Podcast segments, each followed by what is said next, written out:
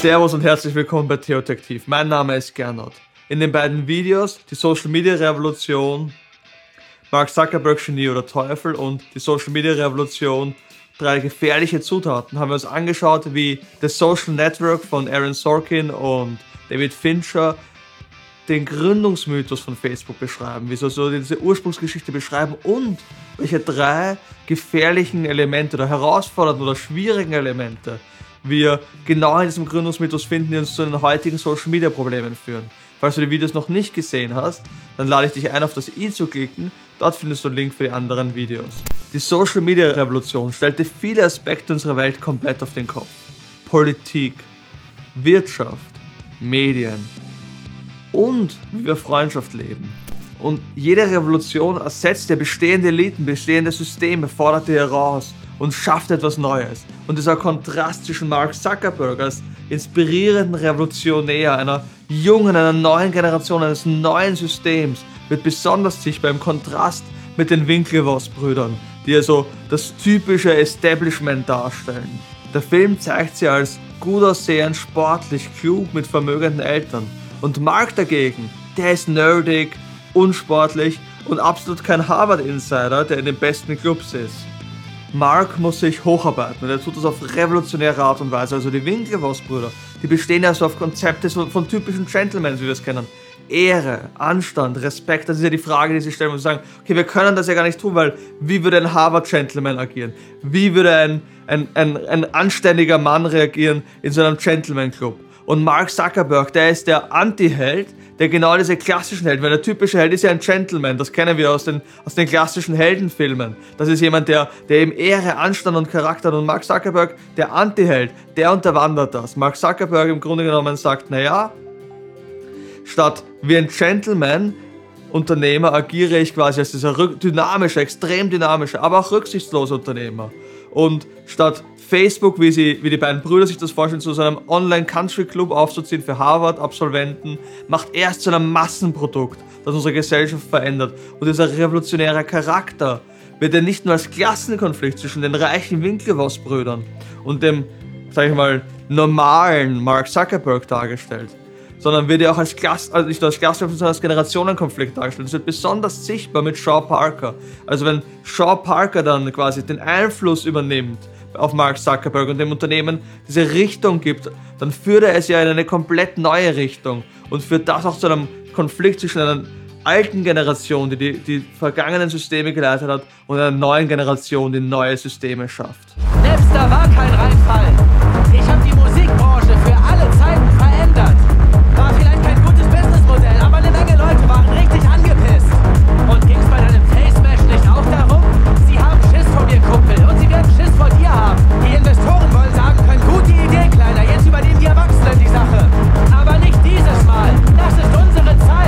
Shaw Parker ist damit der Kontrast zu Marks eigentlichen Businesspartner Eduardo. Eduardo studiert in Harvard, will traditionelle Investoren mit einem seriösen Auftreten für ein seriöses Projekt gewinnen. Währenddessen hat der Weg, für den Sean Parker und Facebook hineinholt, mehr mit einer Kombo aus Untergrundbusiness und College House Party zu tun. Also Sex, Drugs and Rock'n'Roll statt Anzug und Krawatte. Und aus dem Grund denke ich, dass der Social Network eine inspirierende Geschichte einer Revolution erzählt. Der Sieg von Underdogs über die Eliten.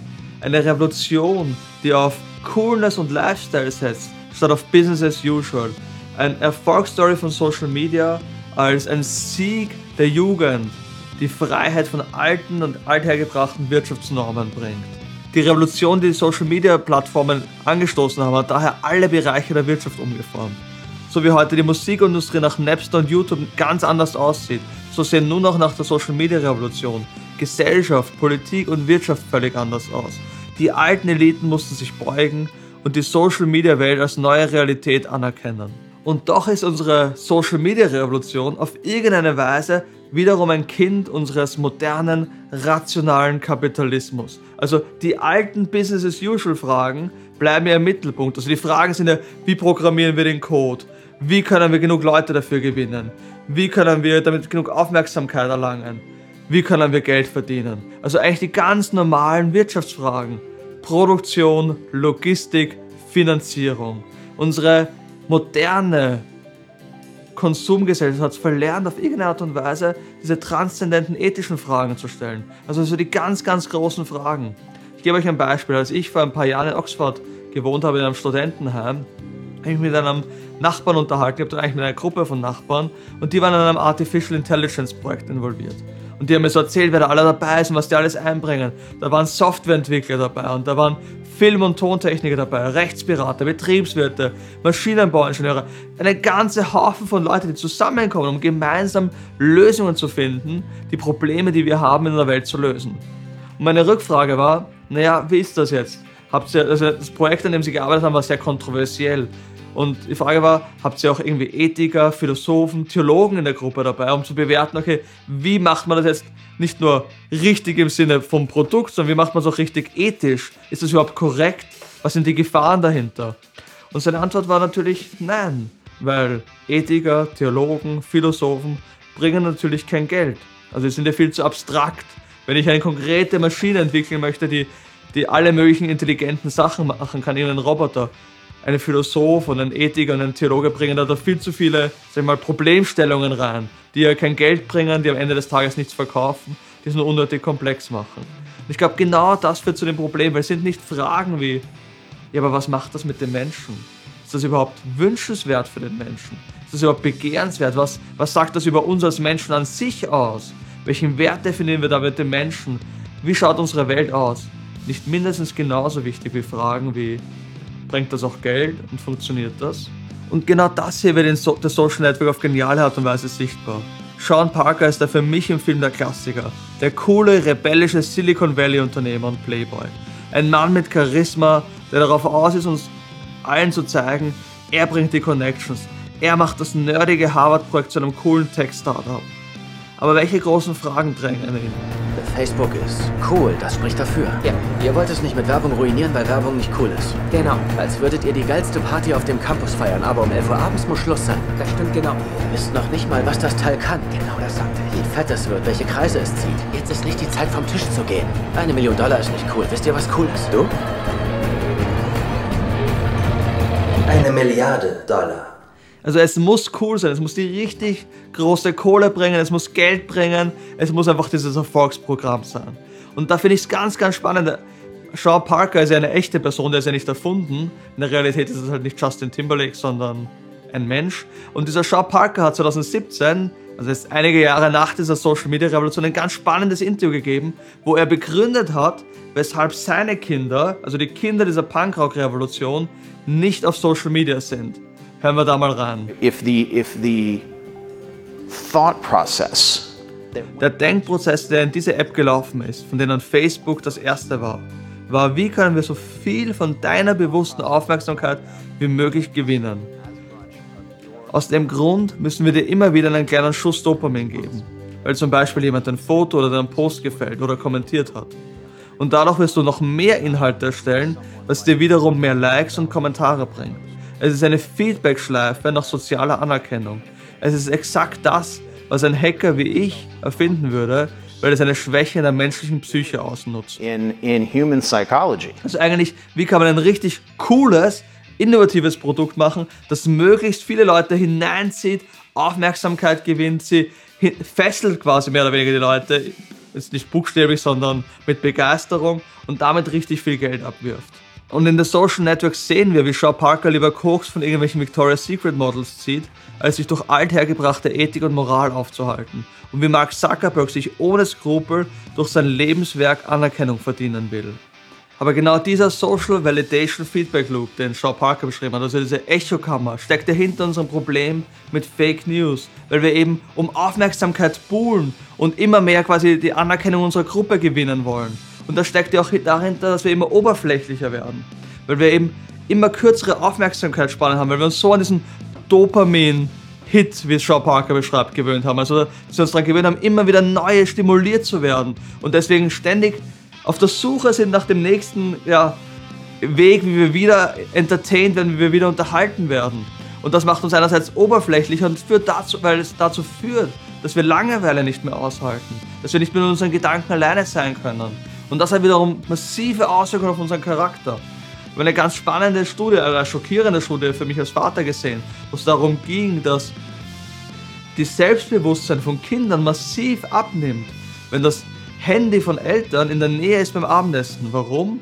Weil die Kinder immer das Gefühl haben, sie müssten weiterhin um die Aufmerksamkeit der Eltern buhlen, weil sie wissen, das Handy ist immer in der Nähe. Wenn sie jetzt langweilig sind, wenn sie nicht spannend genug sind, dann greifen die Eltern zum Handy. Also massive Auswirkungen, selbst in unserer Erziehung, in all diese Bereiche hinein, von genau diesem Suche nach Dopamin, nach dieser Suche nach Aufmerksamkeit, die uns mehr und mehr kaputt macht und macht uns so wie diese dysfunktionalen Freundschaften am Anfang standen von Facebook und dieser fragwürdige Umgang mit Daten und wie Gerüchte und Fake News schon quasi in diesem Element eingebettet sind, wie wir im Video gesehen haben beim letzten Mal. So ist es auch mit diesem chronischen Aufmerksamkeitsdefizit, weil Mark Zuckerberg und Co. ja eigentlich etwas geschaffen haben, wo sie Aufmerksamkeit gewinnen wollten und Anerkennung und deswegen mit Facebook und Instagram etwas geschaffen haben, was quasi unsere Aufmerksamkeit und unsere Anerkennung gewinnen will, wo wir dann ständig danach gezogen werden und dadurch dazu führt, dass wir süchtig nach Anerkennung und Aufmerksamkeit werden, was wiederum dazu führt, dass wir in einem Aufmerksamkeitsdefizit sind, weil ja ständig jemand um unsere Aufmerksamkeit kämpft und wir uns nicht mehr konzentrieren können. Wie es der Theologe John Mark einmal ausdrückte, ganz spannend in Bezug auf Social Media. Du bist nicht der Konsument, du bist das Produkt. Was verkauft wird, sind nicht primär deine Daten sondern deine Aufmerksamkeit. Und ich denke, dass das Problem mit dem Ganzen ist, dass uns dieses ständige Buhlen um Aufmerksamkeit und dieses Aufmerksamkeitsdefizit impotent macht, die wahren Probleme zu lösen, die einerseits unsere Welt hat und andererseits, die wir in unserem persönlichen Leben als Herausforderungen haben. Also die komplexen Herausforderungen einer globalisierten Welt mit ja, so vielen Verknüpfungen, wo alles so zusammenhängt, die brauchen eben mehr als irgendein Virtual Signaling, wo man irgendeinen tollen Instagram-Post macht, wo man hineinlächelt und sagt, ah, das ist mir auch so wichtig und dann irgendeinen faulen Hashtag dazu haut. Sondern die brauchen eben unsere konzentrierte Aufmerksamkeit, wo wir wirklich fokussiert diese Probleme angehen und darüber nachdenken, was bedeuten die. Und die Probleme in meinem Leben und die Herausforderungen in deinem Leben bedeuten ja auch, dass wir an unserem Charakter arbeiten müssen, dass wir Konzentration darauf legen müssen, wer wir wirklich sind und nicht darum, wer wir von anderen sind, wie wir gesehen werden von anderen, wie wir von anderen Aufmerksamkeit bekommen. Dass wir uns wirklich damit beschäftigen, zu wem wir werden und dass wir wirklich ja, Achtsamkeit darauf legen, zu Menschen zu werden, die sich konzentrieren können auf ihre Probleme und an ihnen arbeiten können. Weil worauf wir unsere Aufmerksamkeit legen, zu dem werden wir eines Tages werden. Wie schon das alte fernöstliche Sprichwort sagt, achte auf deine Gedanken, denn sie werden zu deinen Worten. Achte auf deine Worte, denn sie werden zu deinen Handlungen.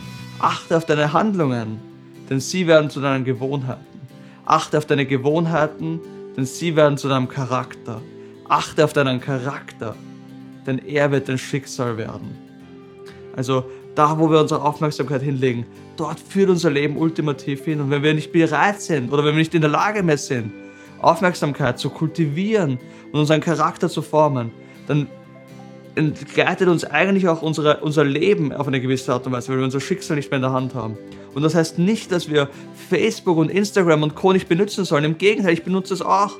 Aber dass wir zu weisen Nutzern davon werden sollten, die darüber reflektiert haben, was es bedeutet. Dr. Martin Luther King meinte einmal, lange vor Smartphones und Social Media, dass wir darauf achten sollten, dass die Mittel, mit denen wir versuchen, unsere Ziele zu erreichen, uns nicht von unseren ultimativen Zielen entfernen.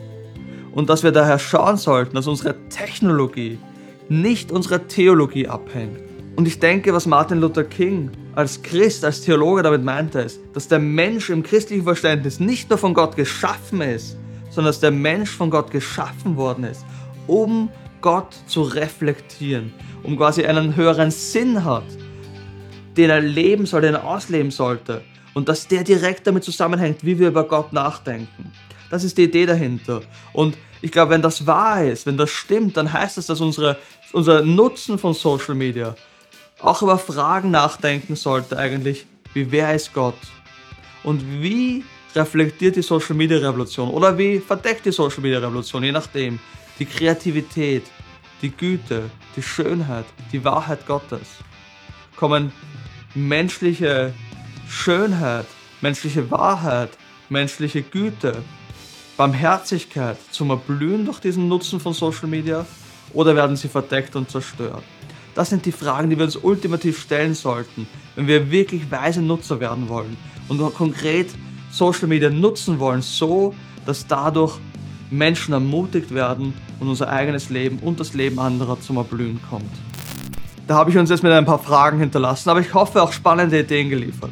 Hast du konkrete Ideen, Vorschläge, wie das in deinem Leben gelingt, ein weiser Nutzer zu sein oder wie es anderen im Leben gelingen kann, weise Nutzer von Social Media zu sein? Welche Social Media Plattformen nutzt du? Und was ist deine, ja, was denkst du über Social Media Plattformen? Was denkst du über diesen Film? Lass uns das doch unten in den Kommentaren wissen, gemeinsam mit Ideen für andere Filme, dazu, was wie dir der Film gefallen hat, wie dir das Video gefallen hat und welche Verbesserungsvorschläge du hast. Wenn dir das Video gefallen hat, likes doch, abonnierst doch Danke fürs Zuschauen, bis zum nächsten Mal.